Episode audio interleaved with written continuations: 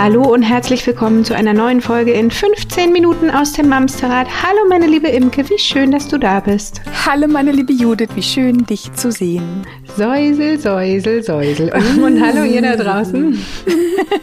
wie schön, dass ihr auch alle wieder eingeschaltet habt. Ich sage das ja nicht ohne Grund.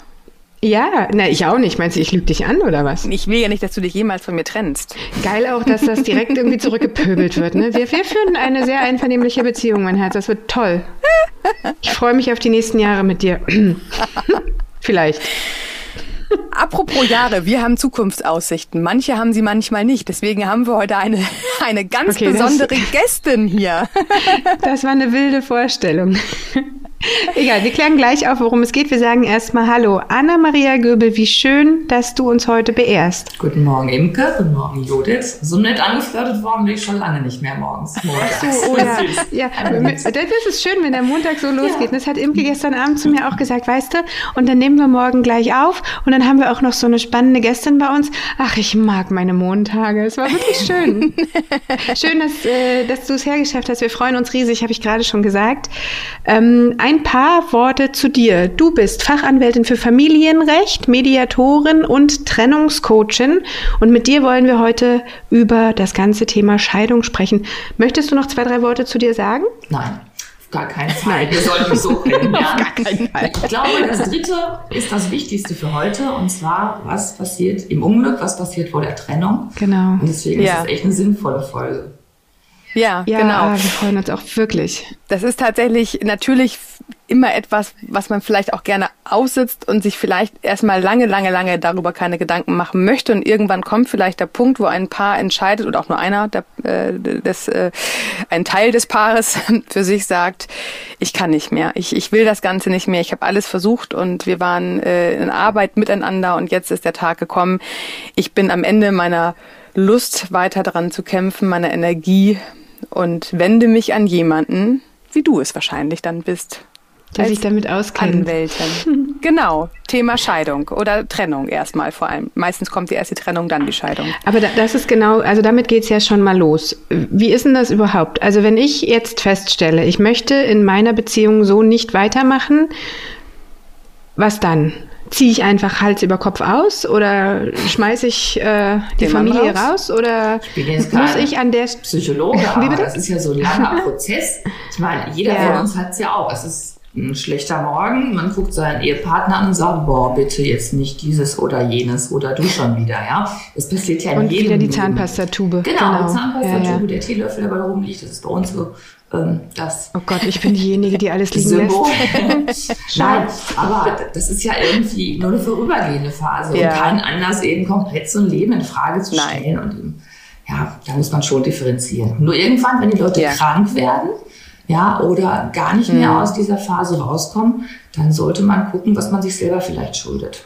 Also Magengeschwür ja. oder eine Depression oder so. Mhm. Ja, das ist eigentlich zu schade. Ja. Naja, aber ich, also ich, das, da hast du total recht. Nur ich finde, es muss ja gar nicht so weit kommen, dass einer schon wirklich so hart körperlich darunter leidet. Es ist ja auch, also natürlich, wir haben, wir haben uns alle irgendwie einen Plan gemacht. Wir haben uns in diese Person verliebt. Wir haben beschlossen, okay, das ist die Person, mit der ich mein Leben verbringen will, eine Familie gründen will, ähm, Kinder bekommen will. So. Und dann ist irgendwann der Punkt, an dem man merkt, okay, vielleicht war das jetzt doch nicht so die beste Idee. Das kann ja passieren. Also ich finde, dass natürlich ist es traurig, wenn man das Ziel oder den Weg, den man vorhatte, nicht gemeinsam geht, aber das passiert ja einfach. Also ich, ich finde gar nicht, dass, dass da ähm, Krankheiten oder irgendwas, also dass das so schon, schon körperlich richtig krass sein muss. Ich finde sogar, man hat ja in seiner Blase immer noch irgendwie dieses eine Paar, wo es heißt, ach ja, wegen der Kinder. Ich weiß nicht, ob das eine gute Idee ist, wegen der Kinder zusammen zu bleiben, weil das sind ja Spürnasen, die merken das doch. Also vielleicht ist es dann einfach sinnvoll, einen Schritt weiter zu gehen, auch wenn der wehtut, oder? Das auf jeden Fall. Es gibt wirklich äh, Mandanten oder Mandentinnen, die kommen dann auch, weil die Kinder so mit 12, 13, 14 sagen, ey, mach mal was, warum lässt du dir das gefallen? Ja. ja? Mhm. Also es sind meistens extremere Beziehungen, so mit Gewalterfahrung auch. Und da sind oh. die Kinder ganz klar dafür. Nur eben äh, man kennt das ja auch. Also wenn man eine Entscheidung treffen soll oder muss oder man ahnt, es wäre gut, wenn man eine trifft, ja, das möchte man ja nicht. Es ist ja so, ich muss aus meiner Komfortzone raus. Und da ja. gibt es wirklich so immer die Top 5 Ausreden, die Frauen sich das selber so erzählen, so, ah, ich mach's später oder wenn ich halt lieb genug bin, dann wird er besser oder irgendwann wird er erkennen, dass ich halt wirklich eine tolle Frau bin und wird mich besser behandeln oder ähm, ja. Boah, da wird mir ganz schlecht, wenn ich das höre. Doch, ne? das erzählt Krass. man sich ja selber. Ja, die mhm. gesteigerte Form ist dann irgendwie, ja, er ist immer sauer, ich bin ja auch selber schuld, weil ich bin ungeduldig, mhm. ich bin nicht sexy genug, ich bin zu dick oder mhm. ich bin unordentlich. Ähm, ich bin ja auch nur am Motzen. Genau, ja, ja, ja ich bin ja auch Und immer erschöpft und auch. Ich all diese immer Phasen macht man zuerst und irgendwann kommt dann hoffentlich die Einsicht, dann sagt man, ey Leute, es liegt nicht an mir und eben, ich muss was tun. Was passiert dann, wenn ich als Mama oder als Frau für mich entscheide, kann auch der Papa oder der, der, der Mann sein, ich will nicht mehr, ich kann nicht mehr. Kann eine alleine eine Scheidung einreichen oder wie passiert sowas? Also die größte Hürde ist immer nach außen zu gehen. Die meisten machen schon mal ein bisschen rum mit der Beratungsstelle oder was es sonst so gibt. Ähm, und irgendwann kommen sie dann zum Anwalt. Und das ist so der erste Schritt auf dem richtigen Weg. Äh, es gibt Menschen, die sagen, ich habe total Stress mit meinem Mann. Ähm, schreiben Sie dem mal einen bösen Brief. Ich will ihn gar nicht verlassen. Ich finde ihn eigentlich ganz gut, aber ich will, dass er sich ordentlich erschreckt. Ach, ja? ernsthaft? Das gibt's auch? Das gibt's auch. Und das funktioniert okay. auch also in diversen Fällen. Oh, okay. Oder eben, man sagt, es ist für mich persönlich zu Hause unerträglich geworden. Ich gehe zum Anwalt. Das möchte man auch nicht, weil als Anwalt ist so ähnlich angesehen wie Zahnarzt. Also ganz furchtbar. und nach dem Erstgespräch, das ist immer toll, ich freue mich immer, sagen die, boah, das war gar nicht so schlimm, wie ich es mir gedacht habe. Oder mir steht ja viel mhm. mehr zu, als ich gedacht habe. Ja, viel mehr Geld, weil man rechnet ja auch wirklich konkret rum. Ja. Was kriegst du für deine Kinder? Was, was verdient dein Mann? Was habt ihr für, mhm. für Verbindlichkeiten? Und die kriegen einen Ehevertrag. Genau, Zahl präsentiert. Und mhm. ähm, nicht selten ist es so, dass sich dann rausstellt, ähm, die kriegen plötzlich dann, wenn sie sich trennen, viermal so viel, wie sie jetzt zur Verfügung haben. Ja, weil es gibt ja auch so okay. Classy-Ehen, da verwaltet mhm. der Mann das ganze Geld und macht die Versicherungen und ja, alles mhm. unter seinem Deckmantel und sagt, hier Frau, für drei Leute reichen 400 Euro Haushaltsgeld im Monat. Und wenn du das für die Kinder kaufst, dann kauf mir doch bitte, äh, leg mir einen Kassenbon vor. Ja, und dann sehen die, boah, ich kriege irgendwie 2000 Euro nur für mich und die Kinder. Das ist irgendwie ein Wunder dann. Krass. Manchmal. Aber das heißt ja auch, dass die Frau schon irgendwo auch Finanzen mitbringen muss zu dir in die Beratung oder überhaupt zum Scheidungsanwalt, da müssen ja schon auf jeden, also man muss sich ja irgendwie vorbereiten, so stelle ich es mir gerade vor. Ne? Man, man, man, man äh, trennt sich vielleicht räumlich, aber dann geht es ja auch irgendwann darum, okay, was steht mir eigentlich zu? Und gerade wenn wir jetzt so einen Fall hätten, wo die Frau gar keine Idee hat, was der Mann verdient, weil vielleicht die Gehaltsabrechnung mittlerweile gar nicht mehr über den Papierweg kommt, sondern über eine E-Mail und du siehst die halt im Zweifel auch vom Mann nie. Ähm, Woher weiß eine Frau im Zweifel ja, was ihr zusteht? Muss nachher wirklich von beiden Seiten alles offen auch dann getragen werden. Wenn man sagt, die Scheidung wird eingereicht, dann werden von beiden Seiten die Finanzen erstmal zusammengetragen. Ist das so? Ähm, grundsätzlich steht im Gesetz, dass man Auskunftspflichten hat. Also eine Ehefrau hat zum Beispiel auch einen Anspruch darauf, zu wissen, was der Mann verdient. Das wird jetzt mhm. nicht immer so gelebt, aber diese Ansprüche kann man zur Not auch geltend machen. Nur mhm. ist natürlich blöd, erstmal so eine Trennung mit so einer Klage zu starten. Ich sage meinen Frauen immer, das ist jetzt hier anwaltliche Schweigepflicht, aber ich sage, äh, guck mal, was du zu Hause findest, ja, bring mal alles mit, mhm. kopier alles und ganz wichtig, entweder kopieren oder beim Handy abfotografieren, hat ja jeder, weil sonst mhm. ist das halt in ein paar Monaten nicht mehr da. Ja, ja da kommt ja, man nicht dran. Ja. Und eben, der offizielle Weg ist auch mal ein schöner Weg, ähm, als Verheiratete macht der Mann meistens die Steuern zusammen. Das heißt, du kannst auch einfach zum Finanzamt gehen, kannst sagen, ich bin Anna Löbel, äh, ich finde meinen Steuerbescheid nicht, geben Sie mir auch bitte eine Kopie. Und dann machen die ah, das okay. auch. Und dann mhm. hast du gleich all in. Okay. Aber jetzt habe ich gemerkt, ich habe die Frage vorhin gar nicht beantwortet. Also man kann auch alleine eine Scheidung beantragen, auch wenn der andere nicht will. also ich muss nicht auf das Einverständnis meines noch Mannes warten oder noch Frau.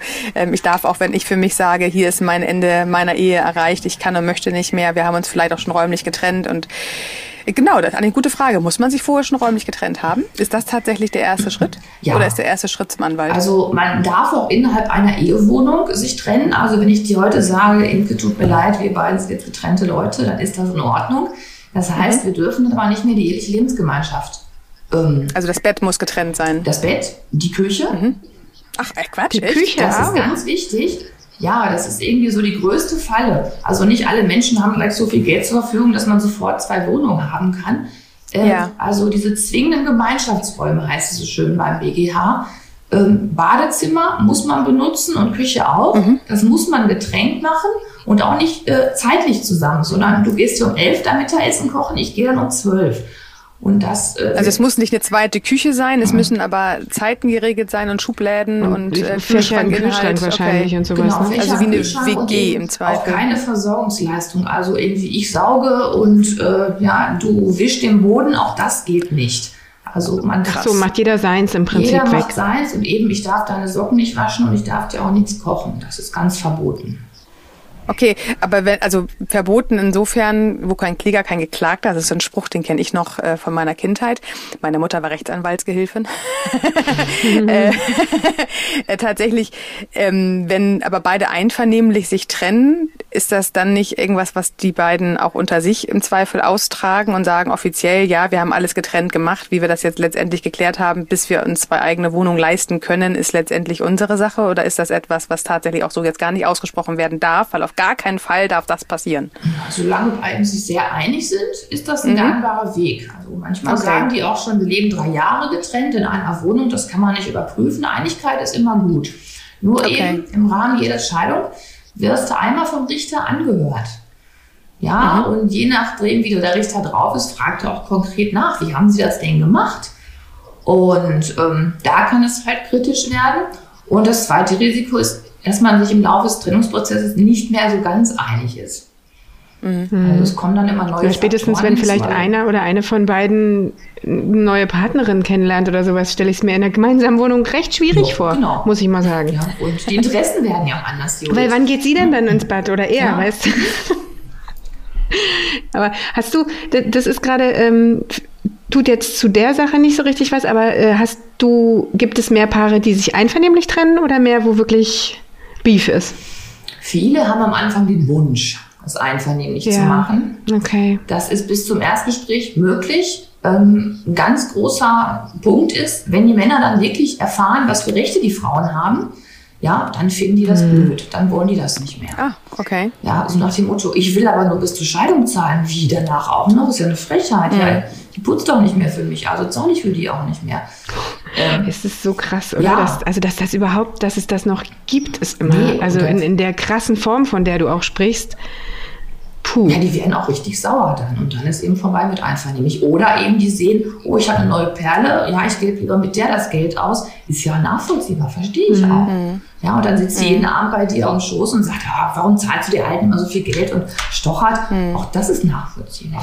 Naja, es ist ja auch, wir reden jetzt, wir haben ja die, die äh, Hauptmamis, die uns zuhören, haben ja noch recht kleine Kinder. Aber wenn man jetzt mal davon ausgeht, man trennt sich vielleicht gar nicht unbedingt in den ersten zehn Kinderjahren, sondern vielleicht auch in den Jahren, wo die Kinder schon aus dem Haus sind, Wahrscheinlich verwechsel ich jetzt aber auch hier die ZDF äh, äh, Rosamunde Pilcher Fraktion, aber dann gibt's halt ganz oft Filmchen, wo dann auch gezeigt wird, der Mann sagt dann nachher auch ganz ehrlich, ich war das ganze Leben arbeiten, du warst nur zu Hause, was willst du denn jetzt noch an Geld von mir haben? Also dann wird's halt auch da irgendwann recht, wo man, wo man, ich habe gerade halt einen Film dazu geguckt, Weihnachten war das, wo ich denke, krass, aber wahrscheinlich ist das gar nicht so realitätsfern. Also das ist wahrscheinlich nicht, was irgendwie jetzt nur in äh, ZDF-Köpfen entstanden ist, sondern was wahrscheinlich auch sehr äh, realitätsnah ist, dass der Mann schon davon aus ausgeht, ich habe gearbeitet, du warst zu Hause, warum willst du jetzt mein Geld? Ja, das ist ja genau das Riesenproblem, was überall gerade in aller Munde ist, ne? dass Frauen ja auch äh, deutlich weniger in die äh, Rentenkassen einzahlen und solche Geschichten. Gibt es da, Anna, ähm, Regularien, die die Frau dahingehend absichern, auch wenn die Kinder aus dem Haus sind, oder ist dann Schluss? Ähm, also solange die Ehe andauert, hat die Frau ja bestimmte Ansprüche. Zum Beispiel dieses Problem mit der Rente. Früher war das ja so, die Hausfrau war zu Hause, hat Brote geschmiert und die Kinder gemacht und der Mann war arbeiten. Und dann nach 30 mhm. Jahren sagt der Mann, Baby, ich habe keinen Bock mehr. Und der Mann hatte die Rente und die Frau hatte gar nichts. Und dann wurde mhm. eben der Versorgungsausgleich erfunden vom Gesetzgeber, mhm. Ende der 70er Jahre. Und ähm, danach wird wirklich vom ersten Tag der Hochzeit an bis zum offiziellen Eheende genau halbe halbe gemacht. Also wenn ich jetzt 20 Jahre mit meinen Kindern zu Hause gesessen habe und den Haushalt gemacht habe, kriege ich genauso viel Rente wie mein Mann. Und das okay. ist immer eine gute Sache.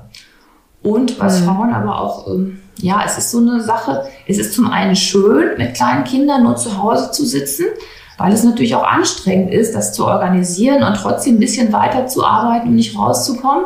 Aber es ist auch gefährlich. Ja, es macht ja auch bequem. Also ich gehe auch lieber mit meinem Kind spazieren oder auf dem Spielplatz, als da ähm, mit Mandanten zu telefonieren oder so. Ähm, ja, und man nimmt diese Versorgungsleistungen des Mannes in dem Augenblick gerne entgegen, weil sie das eigene Leben ja auch schön machen. Aber nach 15 Jahren weiß er halt nicht mehr, wo eure Kohle ist und kannst keine Überweisung mehr selber machen. Das ist dann auch manchmal kontraproduktiv. Ja, ich glaube, das ist vielleicht auch noch eher, vielleicht auch tatsächlich die, die noch älteren Generationen gewesen. Ich glaube tatsächlich die, die uns auch heute zuhören. Also ich glaube, ja, es ist natürlich auch irgendwie schön, das erste Babyjahr zu Hause zu sein, aber viele haben auch gar keine ähm, Alternativen, weil vielleicht die Betreuungsplätze nicht funktionieren, weil ähm, ich aus meinem Job raus bin und ich finde auch keinen passenden, adäquaten Teilzeitjob, der das irgendwie auch rechnet. Also ich meine, wir in Hamburg haben einen freien Kita-Platz. Äh, äh also das wollte ich gerade einwerfen. Schleswig-Holstein ist so hoch. Genau, und das ist ja mit Kita gewöhnen, das musst du erstmal in einem Teilzeitjob reinarbeiten. Nee, genau. Und dann ist, glaube ich, gar nicht die Sache, ich mache mir es schön. Ich glaube, das würde ich tatsächlich an der Stelle einmal ganz kurz äh, zum Schutze unserer Muttis da draußen sagen. Also ich glaube, ähm, die wenigsten sagen, sie machen es sich schön, als oft viel mehr dieses, ähm, es ist für uns der gangbarste Weg in der Kinderbetreuung, dass einer von uns zurücksteckt. Und leider Gottes ist es ja immer noch so, dass es ganz, ganz häufig so ist, dass der Mann einfach mehr verdient und sich die Frage dahingehend einfach nicht stellt, dass ob die Frau Vollzeit arbeitet oder Mann Vollzeit, wenn der Mann Vollzeit locker 40 Prozent mehr Geld nach Hause trägt. Und dann wird's nämlich ja noch mal kritischer. Das heißt, auch dann, wenn wir jetzt sagen, eine Mama, ein Grundschulkind und ein Kindergartenkind möchte sich trennen und hat vielleicht ja noch nicht mal einen Job und auch die Möglichkeit nicht, einen Job zu finden, weil sie vielleicht auch in einer Gegend wohnt, wo die Jobs nicht auf der Straße liegen, wo die Kinderbetreuung teuer oder schwierig ist. Und ähm, dann wird's ja auch nochmal eine Herausforderung. Ähm, dann geht's halt auch letztendlich ja darum, ich möchte arbeiten, ich kann nicht und dann muss ich vielleicht ein Dreiviertel eine Vollzeitstelle annehmen, habe dann wieder dieses Kinderproblem zu klären, wo kriege ich die Betreuung her. Und dann wird's ja auch nochmal ziemlich frickelig, das äh, zu, zu klären. Berätst du auch im Zuge einer Scheidung, zu welchem, wie nennt man denn das, Familienmodell man übergeht? Also 50-50, 75-25, nur die Wochenenden, nur jedes zweite Wochenende, ähm, wie Ehe sich da, äh, wie, wie, wie ehemalige Eheleute sich das vorstellen mit der Kinderbetreuung im Anschluss? Berätst du da auch hingehend oder ist das tatsächlich eher Jugendamt und Part of also, der Paare. Es ist nicht wirklich ein Thema, weil es eine sehr persönliche Entscheidung ist. Ähm, es gibt natürlich im Vorfeld Möglichkeiten, ähm, solche später von dir geschilderten Probleme ähm, zu verhindern. Eine ganz mhm. große Nummer, auf die ich total stehe, die ich wirklich propagiere, ist ein Ehevertrag. Ja, so frisch nach der Hochzeit, man ist ja noch in Love. Und da ja. sind beide noch echt geschmeidig. ja, man weiß ja nicht, was kommt hinterher. Ja. Und ähm, es ist einfach eine gute Möglichkeit, das auch wirklich offen anzusprechen. Und natürlich möchten auch, es sind ja meistens die Väter dann mehr arbeiten oder früher wieder arbeiten nach Kindern, mhm. möchten die auch, dass die Kinder gut betreut sind und nicht mit äh, drei theoretisch in irgendeiner Kinderkrippe abgeschoben werden müssen für mehrere äh, Stunden.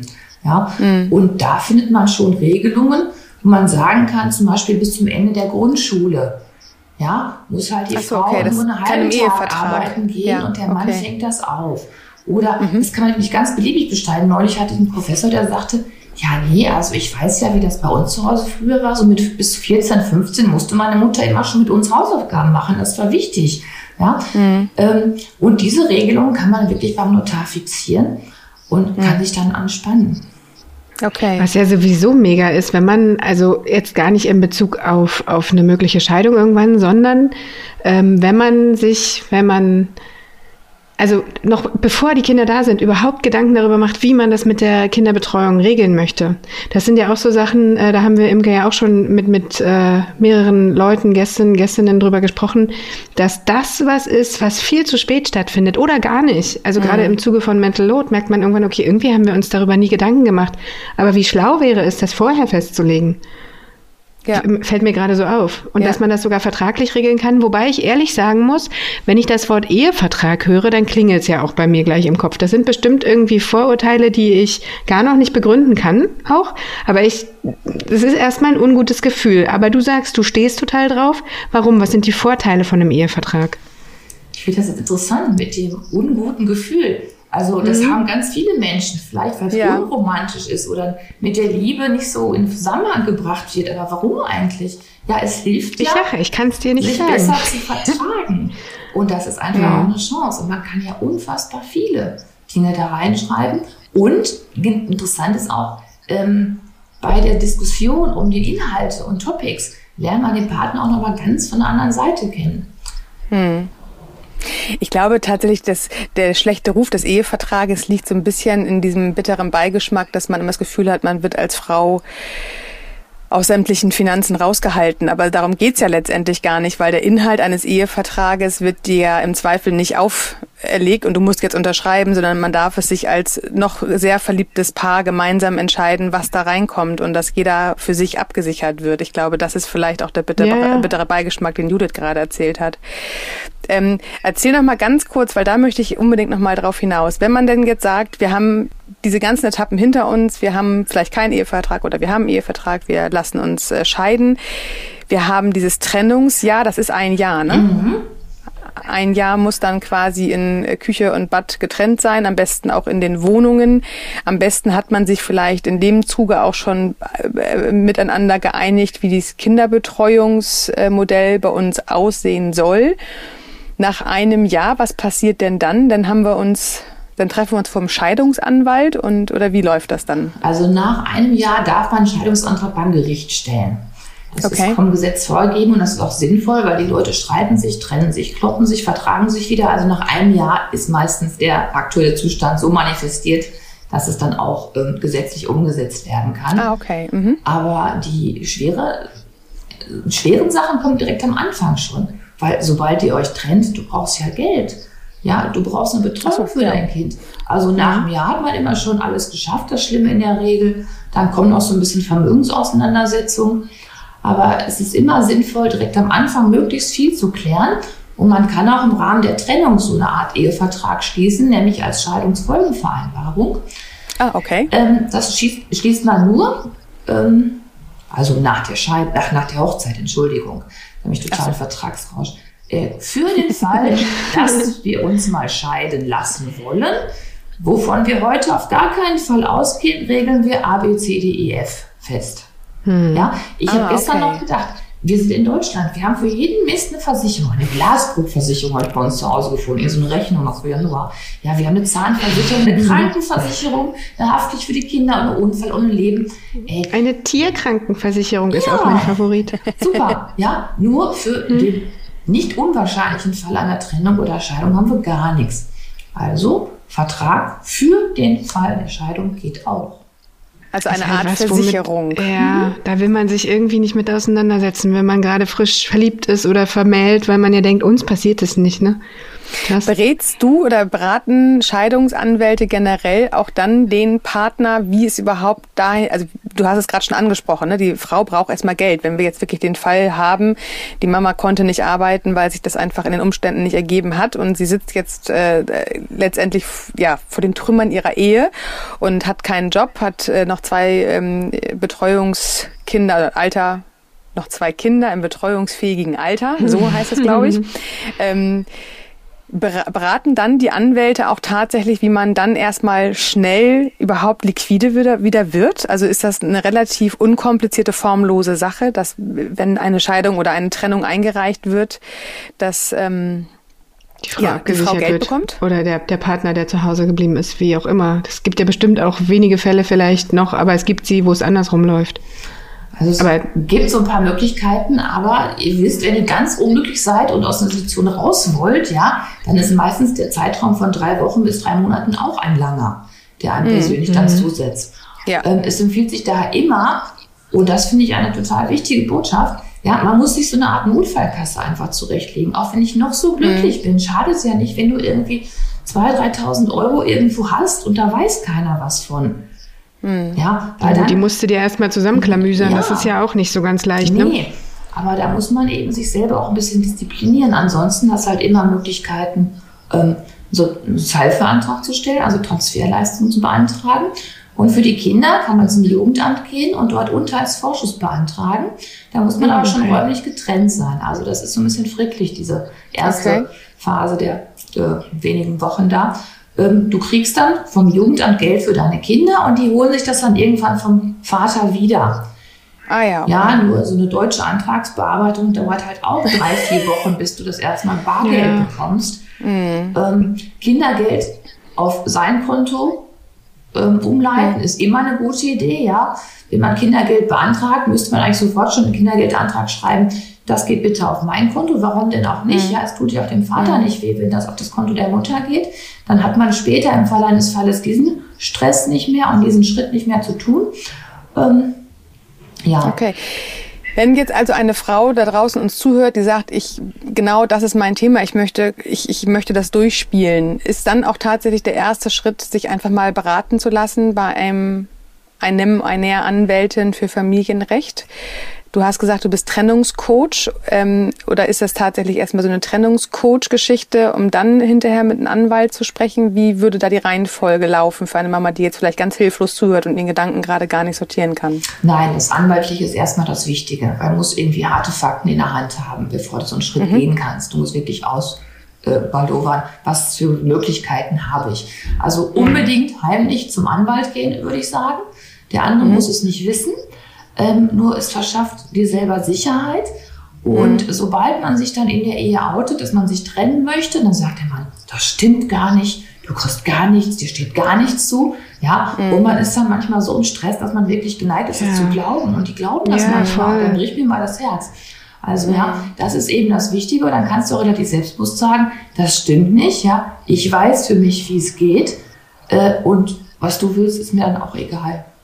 Hm. Ich habe zwei Fragen dazu. Die erste ist, ähm, Imke hat es gerade schon gefragt, also ich weiß inzwischen, dass es reicht, wenn eine Person die Scheidung einreicht, das müssen nicht beide tun, aber kann der andere widersprechen oder wenn ich da raus will, komme ich da raus? Naja, das ist ja vielleicht aber ja, auch stimmt, eins, wenn ich, jetzt, ja. wenn ich den ganzen Weg gehe und am Ende setzt sich der, der andere dann hin. Ja, und sagt, genau, solange du meine Füße oder so.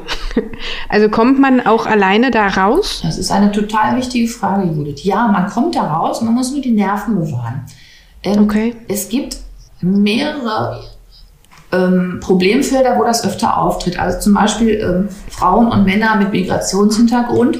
Da bringen die Männer es wirklich fertig vom Richter zu sagen, du gehörst mir. Ja, ja ich erlaube das ich nicht. Ich erlaube das nicht, wir lassen uns nicht scheiden, das gehört sich nicht so quasi. Du bist mein Sklave. Mhm.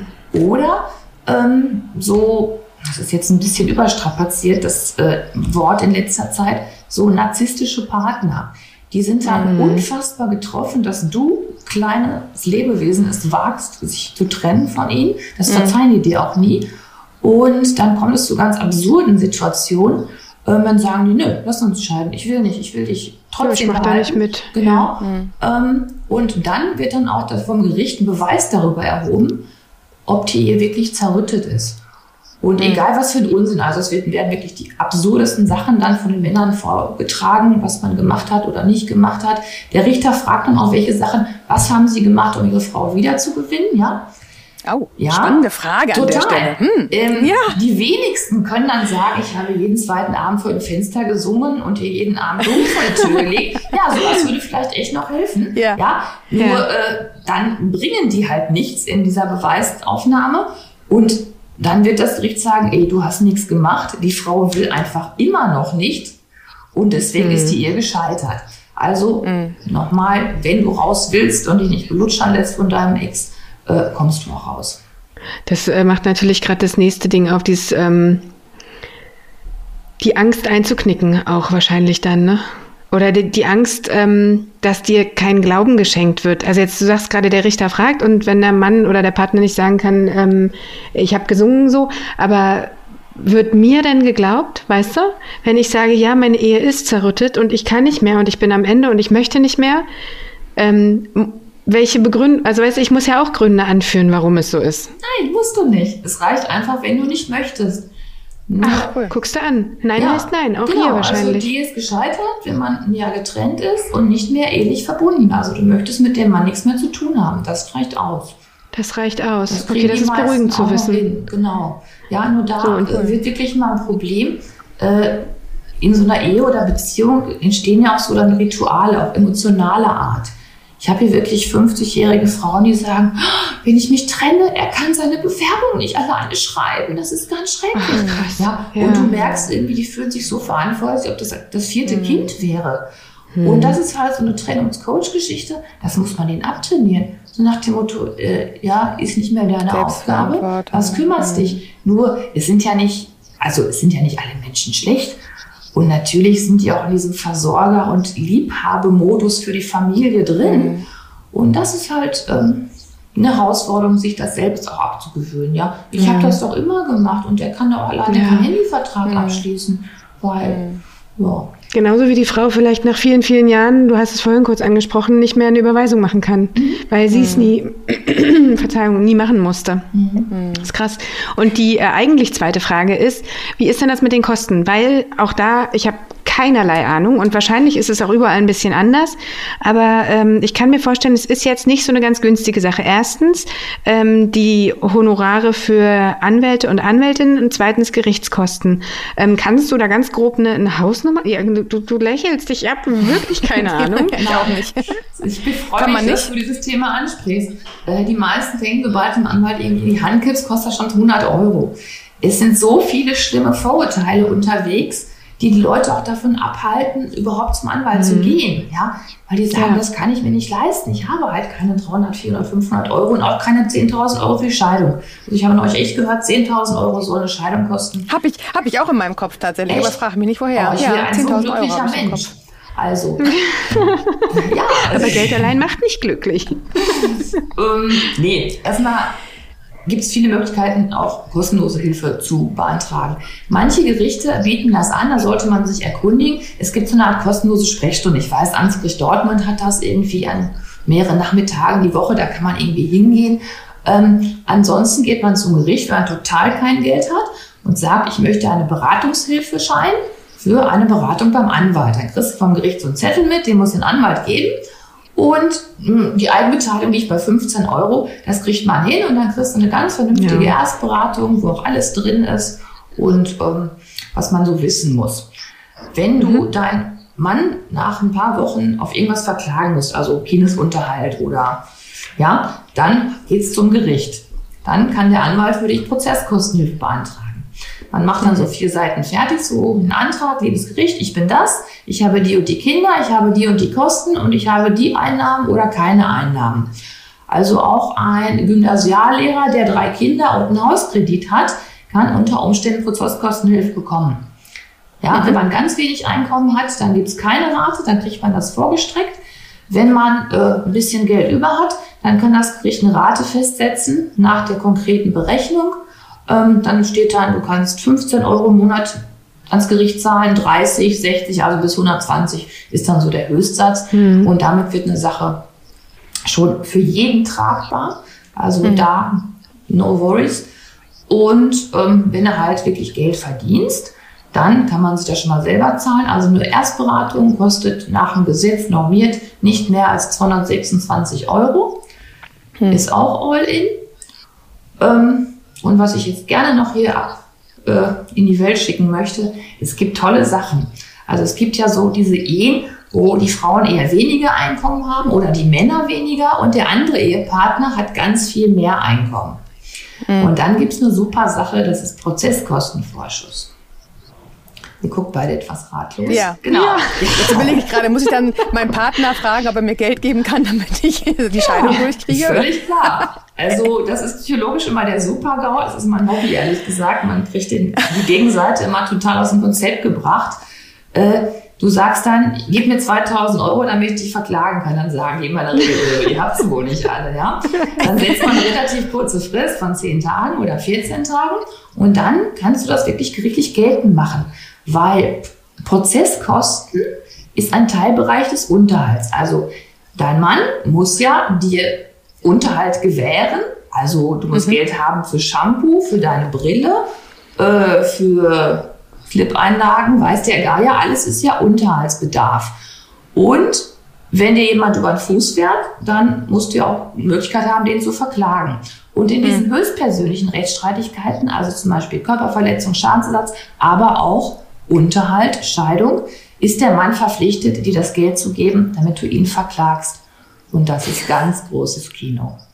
Ja, tatsächlich auch. Das ist äh, spannend. Cool. Das heißt, jeder kriegt es irgendwie hin, eine Scheidung zu finanzieren, entweder mit staatlichen Hilfen oder mit Unterschuss äh, und Unterhaltsvorschussregelungen, wenn der Partner sehr, sehr viel mehr verdient als ich selber. Das heißt, das darf an der Stelle ruhig kein Argument mehr sein mit, ich lasse es lieber sein, ich traue mich gar nicht, weil das sind äh, Kosten, die kann ich nicht, äh, ähm, nicht tragen. Nein. Das heißt, das wäre ja schon mal etwas sehr, sehr Gutes. Ja.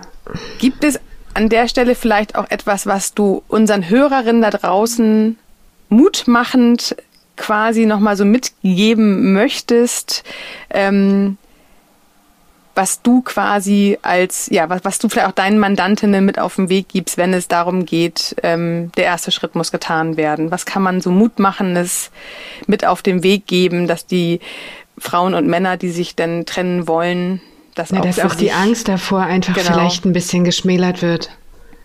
Also aus der Erfahrung raus würde ich sagen, traut euch. Das wirkt jetzt ein bisschen schlicht, aber dahinter liegt die Erfahrung aus wirklich über 22 Jahren schon. Ähm, es hat noch keiner gesagt und insbesondere auch kein je gesagt, dass es hinterher schlechter ist. Ich sage den im Erstgespräch immer, ja, nach drei Monaten sind sie ein komplett neuer Mensch. Und das gibt so tolle Rückmeldungen, das glauben die natürlich nicht, weil die sind unglücklich, mhm. aber das ist mhm. so.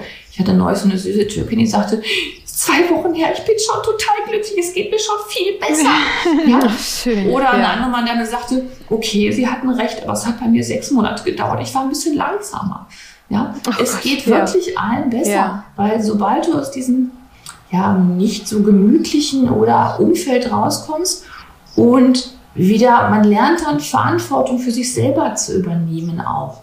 Das stärkt mhm. immer das eigene Selbstbewusstsein. Das macht natürlich am Anfang Angst, aber du merkst, oh, ich kann Sachen, ich kann Dinge alleine regeln, ja.